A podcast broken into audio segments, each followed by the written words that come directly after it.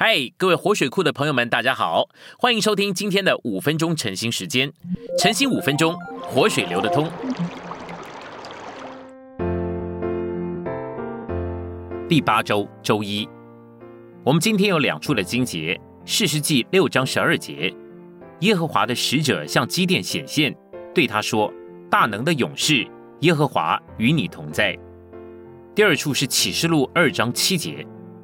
纳林向众召会所说的话，凡有耳的就应当听。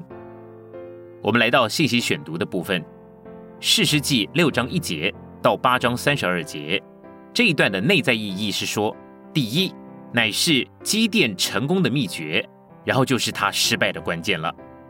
虽然我们所在的角度跟地位都是对的，我们仍然可能没有适当能够听的耳朵。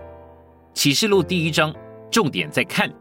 启示录第二、第三章重点在听，在属灵的事上，看见是由于听见。本书作者首先是听见了声音，然后才看见了意象。如果我们是耳朵发沉，听不见，我们就会看不见。犹太人不肯听主的话，所以他们看不见主照着新约所行的事。主总是愿意开通我们的耳朵，好能够听见他的声音，使我们能够照着他的经纶看见事物。发沉的耳朵需要先受割礼，罪人的耳朵需要用救赎的血来洗净，并且用纳灵来膏抹。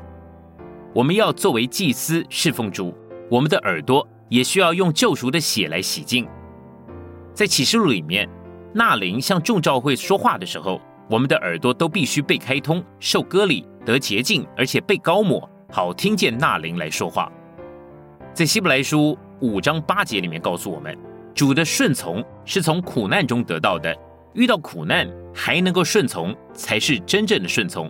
人的用处不在于有无苦难，乃在于有没有因为苦难而学得了顺从。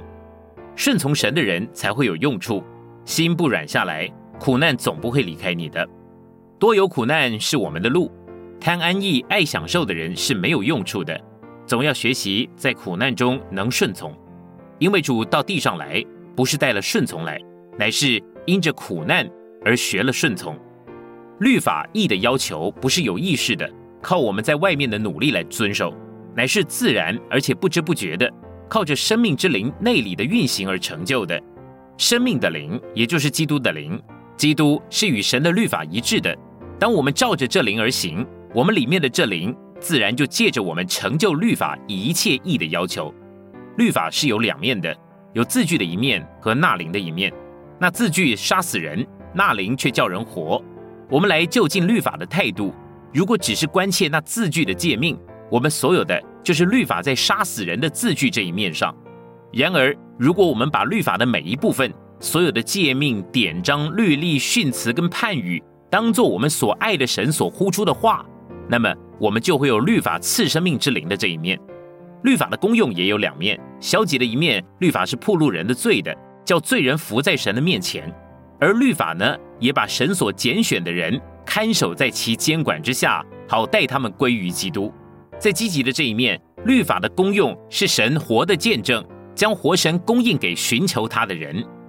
律法也是神活的话语，其功用是将神自己作为生命和光分赐到那些爱律法的人里面。今天的晨兴时间，你有什么摸着或感动吗？